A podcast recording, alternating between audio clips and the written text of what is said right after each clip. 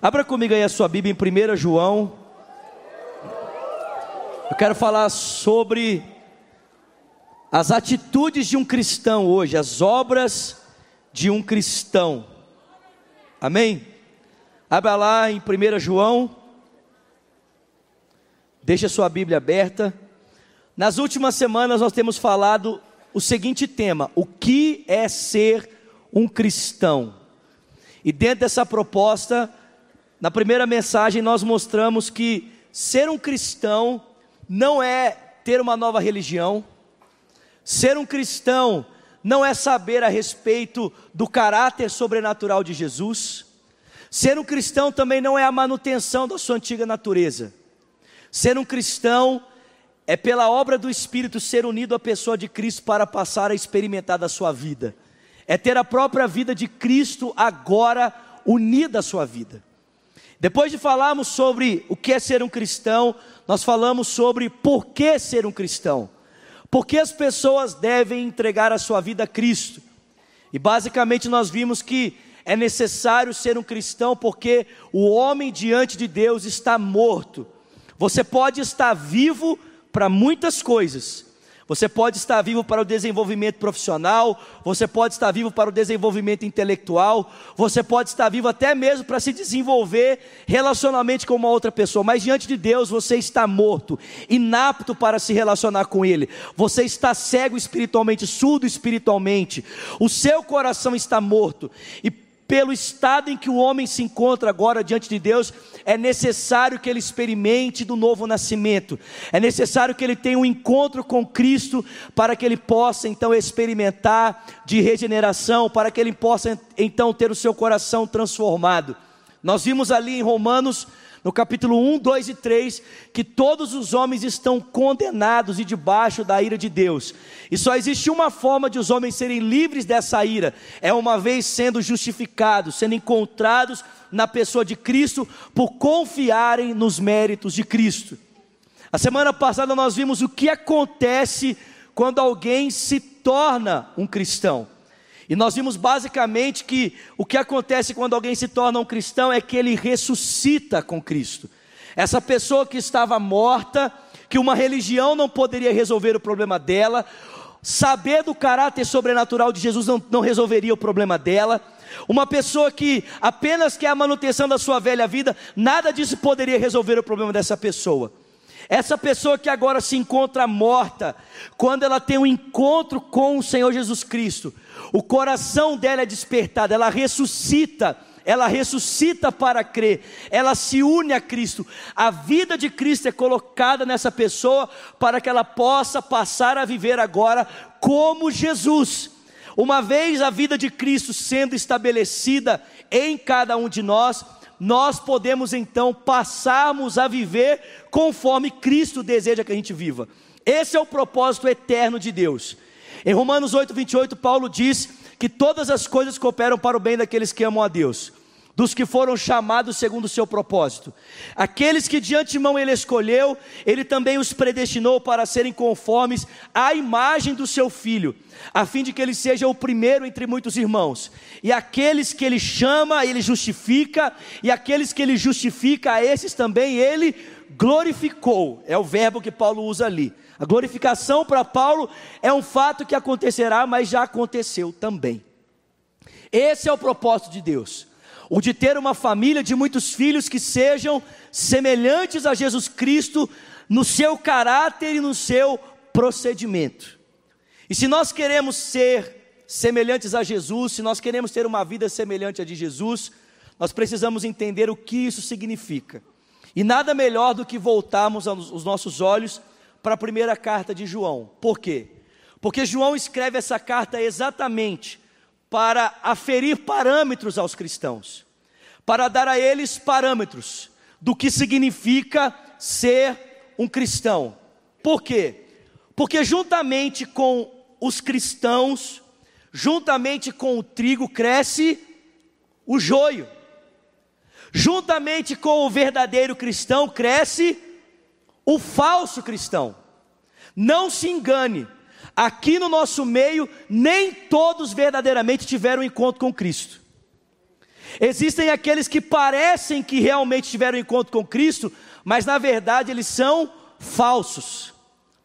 Tem aparência de cristão, né? Tem cheiro de cristão, fala como cristão, age como cristão, mas na verdade eles nunca experimentaram do novo nascimento. Na verdade, eles nunca experimentaram de regeneração. E os discípulos de Jesus, um dia, quando ouviram essa parábola, a parábola diz que o maligno vem e semeia juntamente com o trigo o joio. E na parábola, Jesus, Jesus diz que os seus servos se aproximam e diz: Tu queres que arranquemos o joio para que ele cresça separado do trigo? O texto diz: Não, deixa eles crescerem juntos. Por quê? Porque às vezes você corre o risco de, na tentativa de arrancar o joio, arrancar juntamente com ele o trigo. Mas o texto diz que há de chegar um tempo em que o joio será separado do trigo. E que tempo é esse? No tempo da colheita. No tempo da colheita, o joio é diferente do trigo. Quando o tempo da colheita chega, o trigo se inclina. Uma vez que ele está cheio, ele se dobra, mas o joio permanece em pé. E aí você consegue então fazer a diferença entre o que é trigo e o que é joio. João escreve para esses irmãos para que eles saibam o que Deus espera de um verdadeiro cristão, mas também para que por meio desses parâmetros eles, possam olhar para o seu lado e dizer: opa, esse camarada aqui até parece crente, mas na verdade não tem nada de crente, porque a vida dele não condiz com a fé que ele professa. E eu gostaria de apresentar para você aqui nessa noite 11 características, 11 atitudes de um verdadeiro cristão. Hoje eu estou igual o pastor Márcio. um sermão de 11 pontos, né? Normalmente minhas mensagens têm dois, no máximo três. Mas hoje eu estou igual o reverendo Márcio Roberto Vieira Machado Baladão. 11 pontos, né? Das obras de um cristão. Eu queria que você abrisse comigo em 1 João capítulo 2. E nós vamos ver aqui.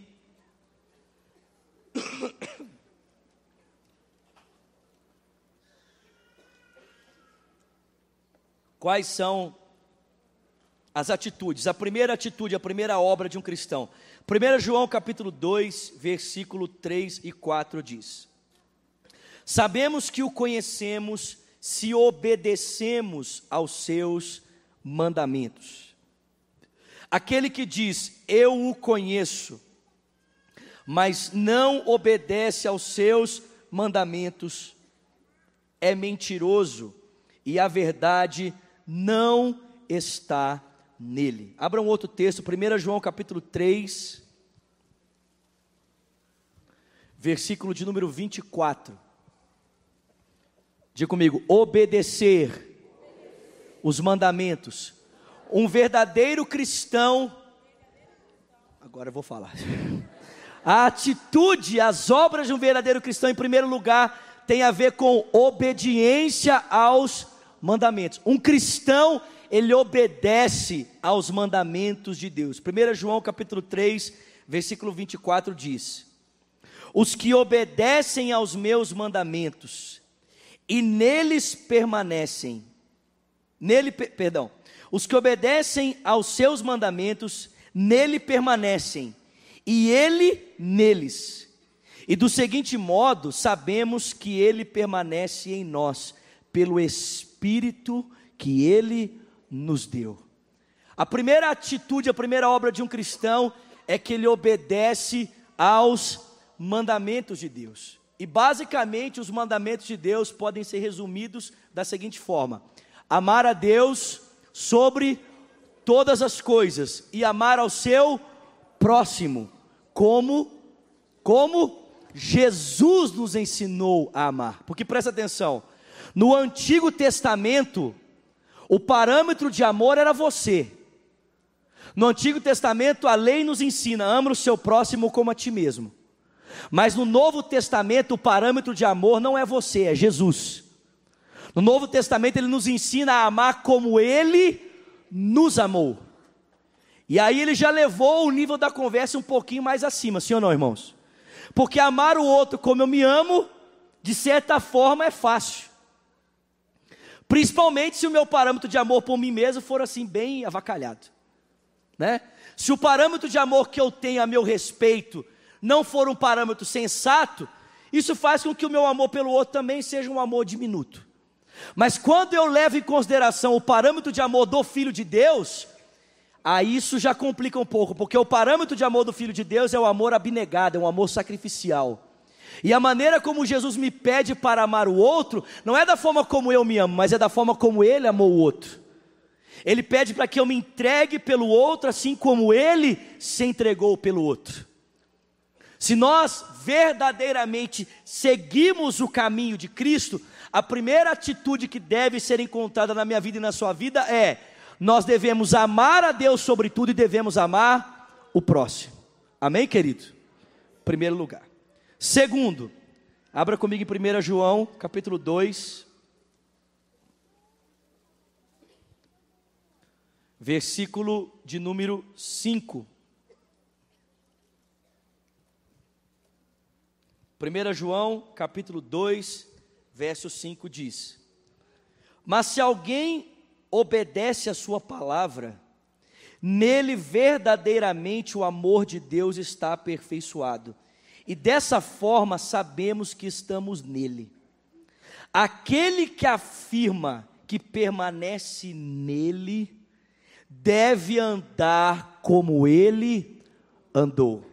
A segunda atitude de um cristão é que ele deve andar como Jesus Cristo andou. Diga para quem está do seu lado: um cristão, ele anda como Jesus. Aquele quadro que o pastor Márcio pediu para colocar no culto dele, está fácil aí? Dá para colocar para gente aqui na tela? Se tiver como projetar ele aqui, vai ajudar a gente aqui. Eu nem ia usar essa ilustração, mas se tiver como, por favor. No, no culto do pastor Márcio, ele projetou uma imagem, você já deve ter visto essa imagem, de um homem na frente de um espelho.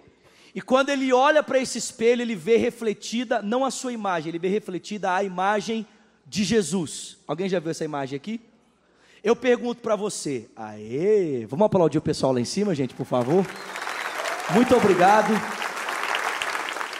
Eu te pergunto, quando as pessoas olham para você,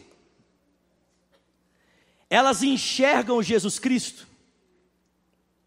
Em 1 Coríntios, capítulo 4, verso 1, abre aí rapidinho comigo, por favor. 1 Coríntios 4, verso 1, Paulo diz assim: Portanto, que todos nos considerem como servos de Cristo e encarregados dos mistérios de Deus. Diga comigo, servos de Cristo. A, a Bíblia, a mensagem, ela, a, a tradução dela aqui dá, dá o seguinte entendimento: que os homens, eles compram ingresso para sentar na, na, na plateia, no auditório, e ficarem assistindo a minha vida e a sua vida. E o que esses homens esperam ver, assistindo a minha vida e a sua vida, é que nós nos portamos como servos de Cristo. A palavra usada aqui no original, na verdade, é a palavra escravos. Paulo diz que os homens, ao assistirem a minha vida e a sua vida, percebam que nós somos escravos de Jesus. Eu te pergunto nessa noite, quando as pessoas olham para você, elas têm essa consciência de que há um Senhor sobre a sua vida?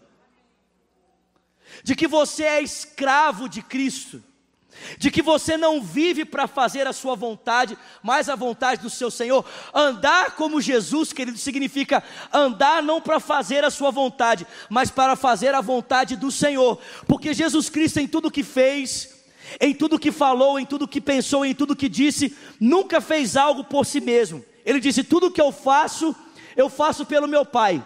As palavras que eu digo, não digo de mim mesmo, mas o meu Pai é quem diz as palavras. Todas as atitudes de Cristo estavam concernentes à vontade do seu Pai. Agora preste atenção: andarmos como Jesus significa que as pessoas, ao olharem para nós, verão que a minha vida e a sua vida também está rendida a uma vontade, que nós não estamos vivendo para a satisfação da nossa vontade. Babei aqui, misericórdia. Mas nós estamos vivendo para a satisfação da vontade do Senhor. Aquele que diz ser cristão deve andar como ele andou. Esse é o testemunho que as pessoas têm ao meu respeito, ao seu respeito. Quando você olha no espelho, você também pode dizer que a imagem de Jesus está refletida ali, porque você é alguém que a sua vida está totalmente rendida à sua vontade. Terceiro, terceira atitude de um cristão. 1 João, capítulo 2,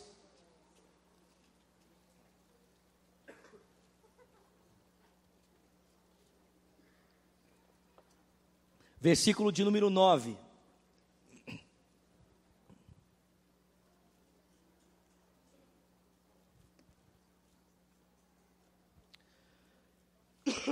Primeira João 2,9 diz: Quem afirma estar na luz, mas odeia o seu irmão, continua nas trevas. Capítulo 3, versículo 14. Tem alguém vivo aqui? 1 João 3,14 diz: Sabemos que já passamos da morte para a vida, porque amamos os nossos irmãos. Quem não ama, permanece na morte. 1 João capítulo 4, verso 7. Amados, amemos uns aos outros, porque o amor procede de Deus. Aquele que ama é nascido de Deus e conhece a Deus. Quem não ama não conhece a Deus, porque Deus é amor. E agora o verso 20. Se alguém afirma, eu amo a Deus, mas odiar o seu irmão é mentiroso. Porque não ama o seu irmão a quem vê. Como é que ele pode amar a Deus a quem ele não vê? E ele nos deu esse mandamento: quem ama a Deus, ame também o seu irmão. A terceira obra de um cristão, atitude, é que ele ama os irmãos. Dá um sorriso para quem está do seu lado, diga para ele, meu irmão. Faz um coração para ele, diga, meu irmão, eu te amo, meu irmão. Diga, querido, eu amo você, querido. Presta atenção. Um cristão que diz assim: Eu amo a Deus, mas eu odeio fulano de tal. Existe um problema na vida dele. Escuta, não significa que você e eu nunca vamos nos desentender com pessoas. Porque o próprio apóstolo Paulo se desentendeu com Barnabé por causa de João Marcos. E o texto vai dizer lá para mim em Atos, em Atos capítulo de número Esqueci? Esqueci. Alguém acha aí me ajuda, vai. O texto vai dizer que a desavença entre Paulo e Barnabé foi tão ferrenha. A palavra usada ali no original é que eles quase se pegaram de mão, irmãos. Então, olha só: cristãos não devem brigar, mas eles podem brigar. Cristãos podem se desentender, mas eles não devem fazer isso. Agora, quando um cristão se desentende com o outro, como é que um conflito entre um cristão e o outro é resolvido? Perdão. Aí eu conheço muita gente que diz assim, mas eu não vou perdoar aquela pessoa. Meu irmão, se você não vai perdoar, é porque o seu caráter não é como o caráter do seu pai. Porque o caráter do seu pai é um caráter, em primeiro lugar, de amor. Amados, vamos amar uns aos outros, porque o amor vem de Deus. E o que ama é nascido de Deus. E conhece a Deus, porque Deus é amor. Então, em primeiro lugar, o caráter do seu pai é amor. Se você não ama alguém, se você diz, eu odeio tal pessoa, não consigo amar tal pessoa, presta atenção. Você pode até não ter vínculos afins com essa pessoa, né? Mas presta atenção, querido. Amar não é sentimento. Amar é uma escolha, é uma atitude. Se amar fosse sentimento, querido, ninguém aqui amaria. Porque amar implica em se entregar, em se dar. Jesus não sentiu vontade de ir para a cruz, querido. Pelo contrário, ele sentiu vontade de não ir para a cruz. Mas quando a vontade de não ir para a cruz falou, o que, que ele fez? Ele sujeitou a sua vontade à vontade do seu Pai e amou a mim e a você sacrificialmente. Consegue entender isso, querido? Não, ele, ele não foi, foi para assim, ai que alegria, estou indo para morrer. Não. A Bíblia diz que ele se alegrou em ver o fruto do penoso trabalho da sua alma. A alegria dele estava na recompensa da cruz e não no sofrimento da cruz. Sofrimento não trouxe alegria ao seu coração, trouxe dor. Aliás, o texto diz que a dor era tão intensa que ele suou gotas de sangue por perceber a agonia daquilo que lhe estava proposto. Mas o texto diz que ainda assim ele escolheu nos amar. Alguém pode dar uma glória a Deus aqui? Então não significa ter vínculos afins, significa escolher, decidir, se entregar. Porque esse é o caráter do nosso Pai. O caráter do nosso Pai é um caráter amoroso. Só que o nosso Pai não é apenas amoroso, ele também é perdoador. Agora, se você diz eu não perdoo, o seu caráter não se assemelha ao caráter do seu pai. Já que o caráter de Deus é perdoador. Um cristão perdoa. Um cristão estende a mão para perdoar. Um cristão faz de tudo para que o conflito entre ele e o outro seja resolvido. Se você está aqui nessa noite guardando a amargura de alguém, meu filho, eu digo para você, em nome de Jesus, resolva esse problema. Se você está aqui e você deixou de conversar com alguém, você fala assim: eu não vou conversar com tal pessoa porque eu tenho raiva dela, eu tenho ódio dela. Olha o que a Bíblia está dizendo, querido. Um cristão que diz ter ódio por uma outra pessoa não tem vínculo com Deus. Porque aquele que diz ama a Deus e odeia o seu irmão, ele é mentiroso e a verdade não está nele. É glória a Deus mesmo. Quarto, 1 João capítulo 2, verso 15. Diga comigo: um cristão guarda os mandamentos. Diga, um cristão anda como Cristo. Diga um cristão ama os seus irmãos. Vamos, gente, abre a boca e fala. Diga um cristão guarda os mandamentos. Diga um cristão anda como Cristo. Diga um cristão ama os seus irmãos. Glória a Deus. 1 João capítulo 2, verso 15 diz: Não amem o mundo, nem o que há nele. Se alguém ama o mundo, o amor do Pai não está nele. Pois o que há no mundo, a cobiça da carne, a cobiça dos olhos e a ostentação dos bens não provém do Pai, mas do mundo. O mundo e a sua cobiça passam, mas aquele que faz a vontade de Deus permanece para sempre. Alguém pode dar uma glória a Deus? Quarto, um cristão não ama o mundo.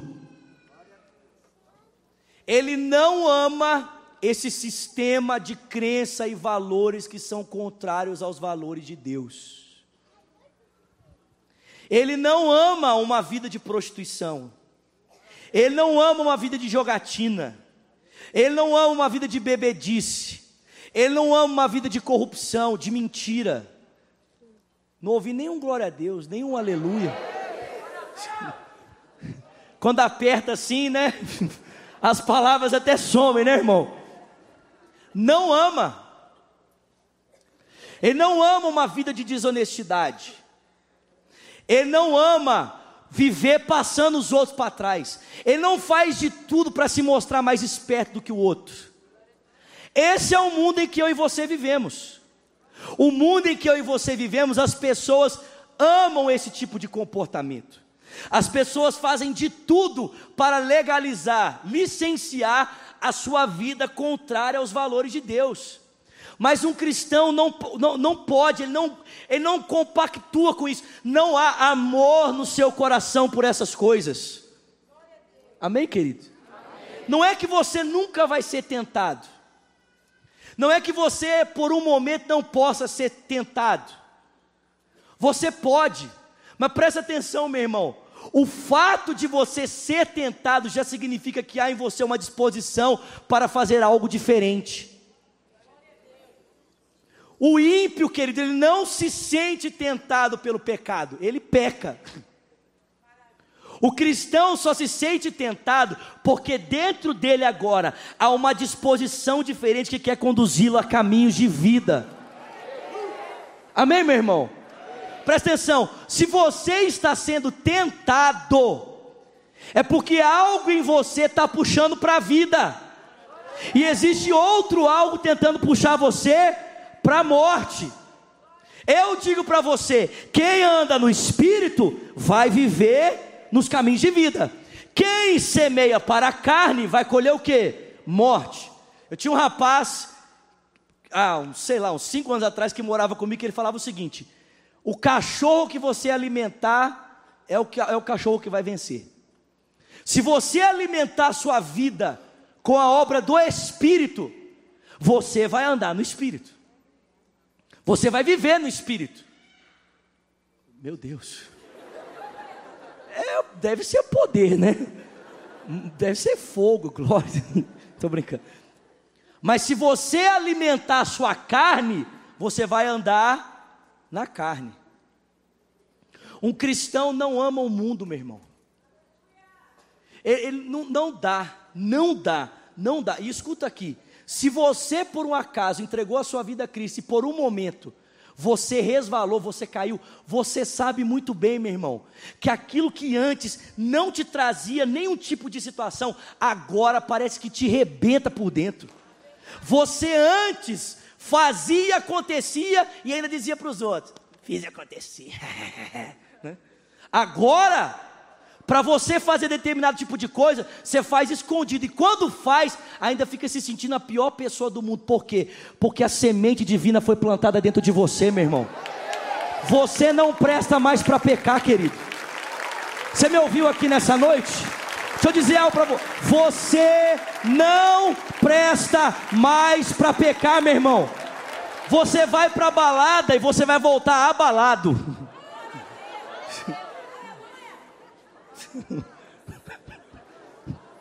Você vai voltar abalado, espiritualmente destruído.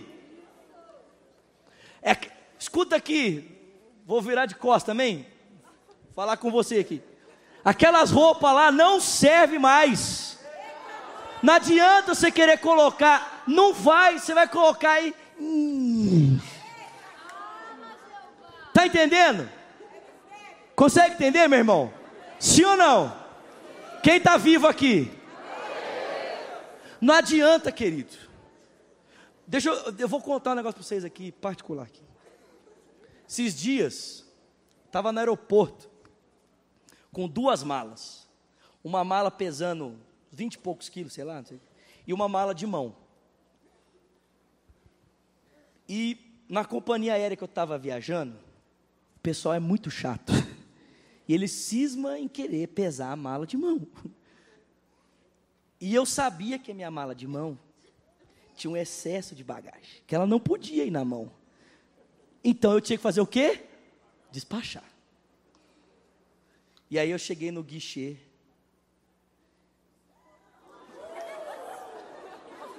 Gente, deixa o Batman em paz. Ele veio assistir o culto, irmão. Vocês não sabiam que ele tinha convertido, não? Deixa o Batman quieto. O pessoal, o pessoal assim.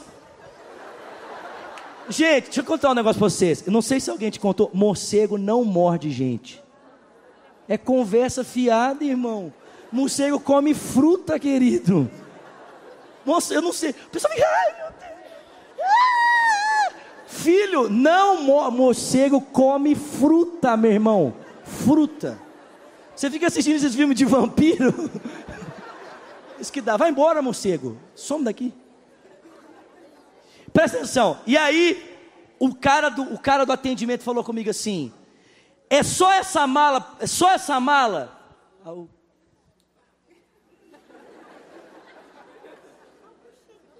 Falei, só essa mala. Eu menti pro cara, irmãos. Menti. Misericórdia mesmo. Ô irmão, na hora que eu virei as costas, nosso Deus, veio aquele peso. Eu falei assim, nossa, velho. Falei, Senhor, me perdoa, Senhor. Eu nunca mais faço isso. Essa semana aconteceu a mesma coisa. Aí o cara me perguntou: só essa mala? Não, tem essa aqui também, ó. Tem esse raio dessa pistrouca. Aí o cara pensou: falou, não, pode levar, pode levar, graças a Deus. Obrigado, Senhor, e nem precisei de contar uma mentira. Meu irmão, presta atenção, você não serve para pecar, querido. Não serve. Se você falar assim, ó, meio dedo fora, o Espírito de Deus vai te incomodar. Você está me ouvindo aqui? Você está me ouvindo aqui, meu irmão? Não precisa ser um pecado desse tamanho, não, né? Porque a gente logo já pensa assim nos pecados mais terríveis. Gente, deixa o morcego em paz. Vem aqui, seu miserável, vou te matar. Está atrapalhando a minha pregação, filho do diabo. Some daqui. Eu sabia que o Batman tinha uma coisa com as trevas. Já está atrapalhando a palavra, olha aí, coisa terrível. Presta atenção, meu irmão. Você não serve, querido, você não deve amar o mundo, amém? Olha para cá. Se eu, se eu voar, você promete que eu...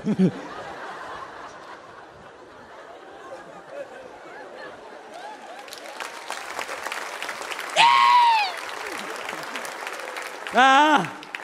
Cinco. Abra aí, 1 João capítulo 2. É bom que descontrai, vocês estão se rindo para vocês não apanhar, né? Ah. Beleza, viu, irmão?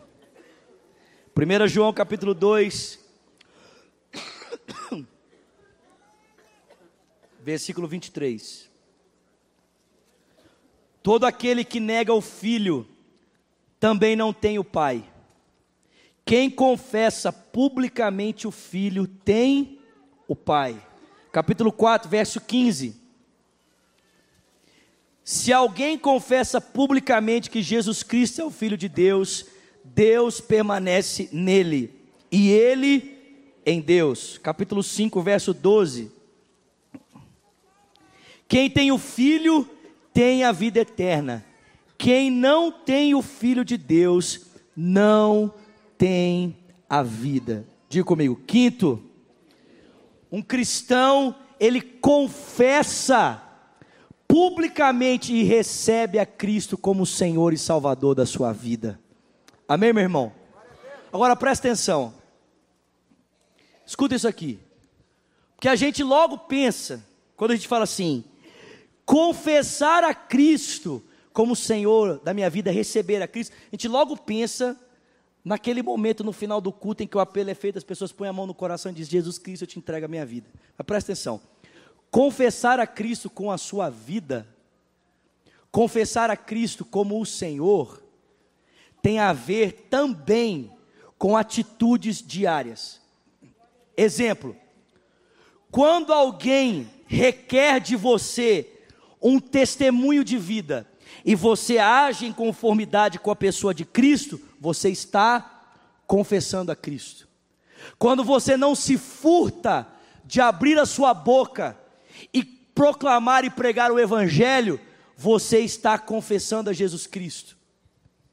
Quando você dá testemunho de Cristo nas suas atitudes diárias, você também está confessando a Jesus Cristo. Amém, meu irmão? A quinta atitude de um cristão é que ele confessa o Filho ele recebe o filho. Sexto, 1 João capítulo 2, versículo de número 29.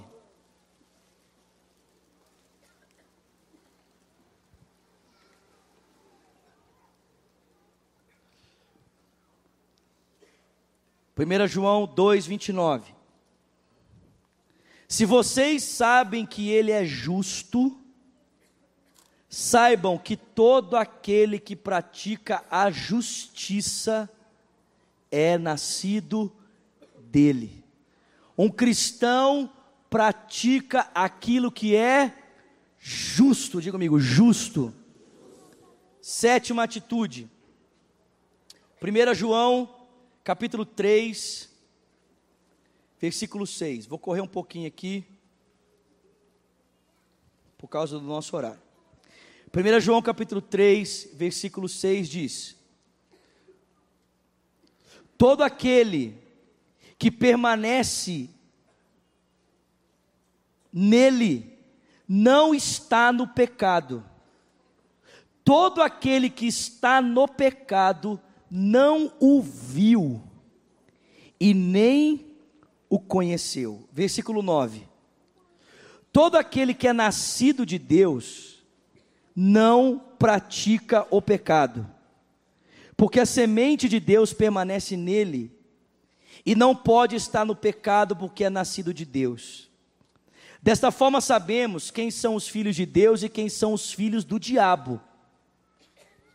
Quem não pratica a justiça não procede de Deus, tampouco quem não ama o seu irmão. Qual a diferença entre um filho de Deus e um filho do diabo? Irmão, vocês estão comigo aqui? Quem é que está falando isso aqui? Eu ou a Bíblia Sagrada? Então, sim, não fique com raiva de mim. Se você ficar com raiva de alguém, fica com raiva da Bíblia.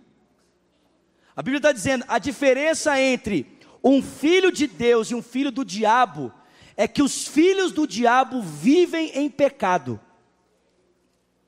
Eles vivem no pecado. E um filho de Deus? Um filho de Deus não vive na prática do pecado. Eu não disse que um cristão, um filho de Deus, não peca.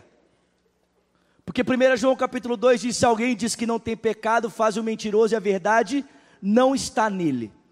Um cristão pode pecar? Pode, mas não deve. Nós tanto podemos pecar, que 1 João 9 diz que se nós confessarmos os nossos pecados, Ele é fiel e justo para nos perdoar os pecados e nos purificar de toda injustiça. A Bíblia, o Senhor sabe tanto que nós podemos pecar, Deus sabe tanto que nós podemos pecar, que a Bíblia diz que Deus dispôs junto a Ele um advogado para cada um de nós, Jesus Cristo o justo que intercede por mim e por você junto de Deus o Pai. Quando você peca, Jesus se coloca entre mim e o Pai, entre você e o Pai, para advogar a nossa causa. Mas presta atenção: um cristão ele peca, mas ele não vive na prática do pecado.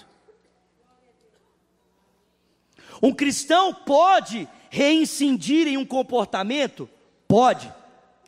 Mas ele não vive praticando aquele comportamento. O texto está dizendo para mim, o texto está dizendo para mim e para você, que aquele que vive na prática do pecado, ele não é filho de Deus, ele é filho do diabo. Se você está aqui nessa noite, vivendo em pecado, você deve avaliar a sua vida, irmão, para ver se realmente você nasceu de novo. Você deve avaliar a sua vida. Presta atenção, eu não estou dizendo se você peca, porque pecar todos nós pecamos. Eu acabei de dizer para você que eu peco. Acabei de falar para você que eu contei uma mentira diante do check-in lá do, do negócio lá. Que não devia ter contado. Pedi perdão a Deus. E quando me foi dada a oportunidade, graças a Deus eu falei a verdade. Deus é bom. Mas, se eu vivesse na mentira, se eu transformasse a minha vida numa mentira, então já seria completamente diferente. Tem gente brincando com isso aqui, querido. O cara pensa que porque ele vem no culto, o cara pensa que porque ele participa do momento ofertório, que porque ele sabe as músicas, que porque ele batizou, ele está salvo. Presta atenção, nada disso garante a tua salvação. Batismo não garante a salvação de ninguém. Vir no culto não garante a salvação de ninguém. Saber as músicas que a gente canta não, não garante a salvação de ninguém. Dar dízimo e oferta, frequentar o culto, amar o pastor Márcio, não garante a salvação de ninguém. O que garante que você está salvo é se você tem um compromisso com Jesus e você vive uma vida santa. Você não vive uma vida de pecado. Apesar de você lutar contra ele, você se esforça todos os dias para não viver em pecado. Aí sim, se a tua vida é condizente com isso, você está salvo, meu irmão. Você está salvo. Mas se não, não se engane, querido. Não fica se enganando. Não fica olhando para você pensando, não, Deus perdoa. Presta atenção, Deus perdoa mesmo. Mas a Bíblia diz para mim, para você no livro de Hebreus, que porque Esaú foi tão a fundo na sua vida de pecado, que quando ele buscou junto de Deus um lugar de arrependimento, sabe o que aconteceu? Ele não encontrou.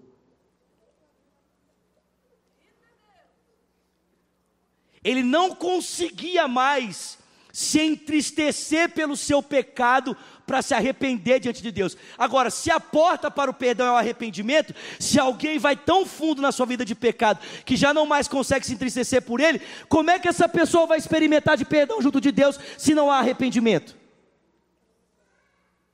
Então presta atenção, gente. Com pecado não se brinca. A gente tem que ser radical.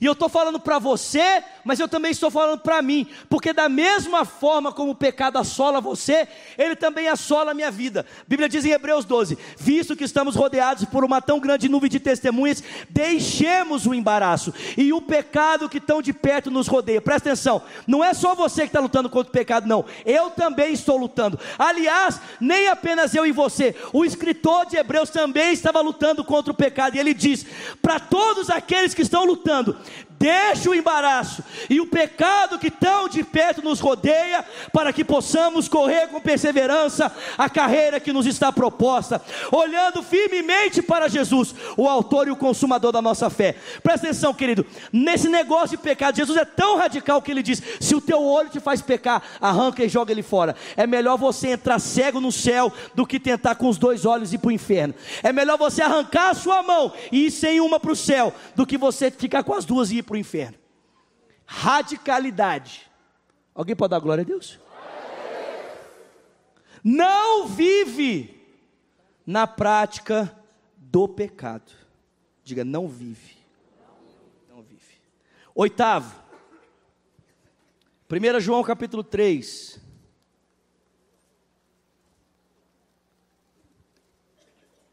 Versículo 24. Estamos quase encerrando. Os que obedecem aos seus mandamentos, nele permanecem, e ele permanece neles. Do seguinte modo, sabemos que ele permanece em nós, pelo Espírito que ele nos deu. Capítulo 4, verso 13 de 1 João diz: Sabemos que permanecemos nele e ele em nós porque Ele nos deu o seu Espírito Santo. Quantos são a habitação do Espírito de Deus aqui? Diga, eu sou morada de Deus. 1 João capítulo 5, verso 1 diz: Todo aquele que crê que Jesus, Cristo, todo aquele que crê que Jesus é o Cristo, é nascido de Deus. E todo aquele que ama o Pai também ama o que dele foi gerado. A nona atitude de um cristão é que ele nasceu de Deus e por isso ele crê em Jesus Cristo. Amém? 1 João capítulo 5, verso 4. O texto diz: O que é nascido de Deus vence o mundo. E esta é a vitória que vence o mundo, a nossa fé. Diga glória a Deus. A décima atitude de um cristão, ele vence o mundo. Diga glória a Deus. E por último, 1 João, capítulo 4, versículo 6. Fica de pé no seu lugar, nós já vamos encerrar.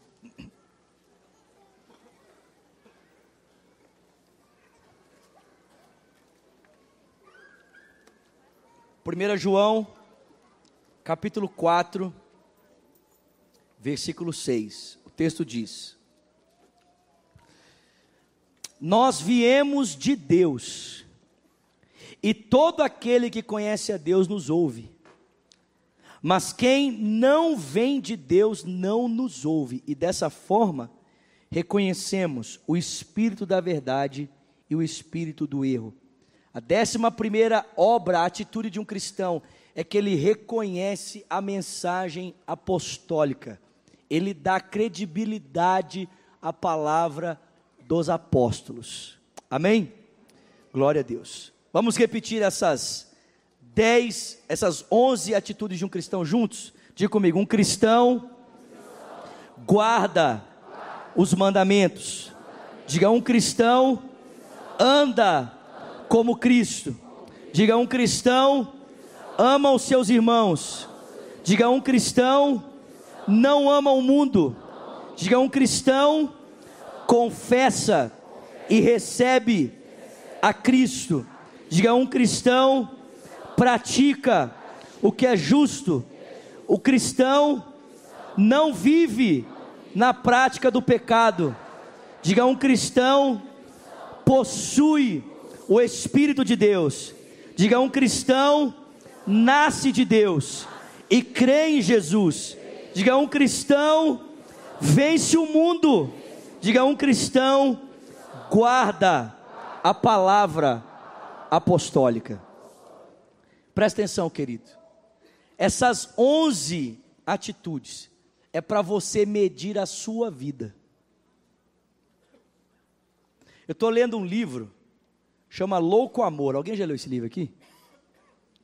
Quem nunca leu? Compre esse livro para você ler. Esse livro é muito bom, irmãos. É um livro pequeno, para leitura devocional, vai ajudar bastante. Eu estou sendo muito confrontado pela leitura desse livro, porque ele fala sobre radicalidade na vida cristã. Ele fala sobre nós termos um cristianismo cada vez mais profundo, mais autêntico. E nesse livro ele fala algo muito interessante, que a nossa tendência natural, presta atenção, escuta isso aqui. A nossa tendência natural é sempre compararmos a nossa vida cristã à vida de um outro cristão, principalmente quando a vida cristã desse outro cristão é mais medíocre do que a nossa. E a gente fica sempre se sentindo muito confortável, né? Tipo assim, ah, perto do fulano de tal, estou bem. Mas preste atenção, querido. Você não deve comparar a sua vida à vida de uma outra pessoa, você deve comparar a sua vida com a palavra. E por esse crivo da palavra, dessas onze virtudes, como é que está a sua vida com Deus? Você pode se dizer um verdadeiro cristão, um cristão genuíno, eu não estou dizendo aqui que nós vamos ser perfeitos nessa vida. É, nessa vida é impossível ser perfeito. Enquanto nós lutamos com o pecado, querido, nós nunca vamos conseguir no 100%. Mas se a gente conseguir 99,9, tá bom, sim ou não? Sim ou não? Presta atenção, meu irmão. Eu não quero de forma nenhuma trazer um peso sobre você aqui nessa noite para que você saia daqui, é, de repente, questionando a sua salvação. Se você tem certeza dela, é claro. Se você tem certeza da sua salvação e você percebe áreas do seu cristianismo que precisam de melhorar, como eu disse a você, você tem um advogado, você tem alguém que intercede por você junto a Deus e que está ajudando você na sua caminhada, amém? Mas, se você percebe que na sua vida cristã você tem ficado acomodado, você percebe que você está começando a negociar princípios inegociáveis. Essa palavra é para confrontar você, para que você continue andando, meu irmão. Porque presta atenção, a evidência maior de que alguém nasceu de novo é a perseverança dos santos. Um verdadeiro cristão, ele persevera até o fim. A Bíblia diz que aquele que perseverar até o fim será salvo. Perseverar até o fim. Não é a perseverança que nos salva, mas a perseverança é a garantia, é a evidência de que a salvação alcançou a minha vida e a sua vida. Meça a sua vida, meu irmão. Pegue a sua vida por esses princípios, por essas atitudes e ponha a sua vida em xeque. Eu tenho sido justo. Eu tenho eu, eu tenho com a minha vida confessado Cristo como meu Senhor. Eu tenho amado as pessoas.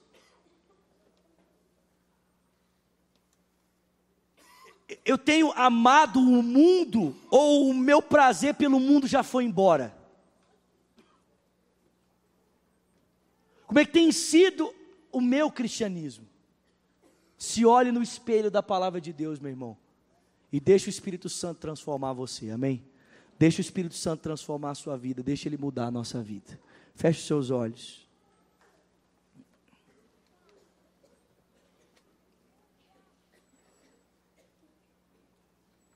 Coloque as suas duas mãos sobre o seu coração.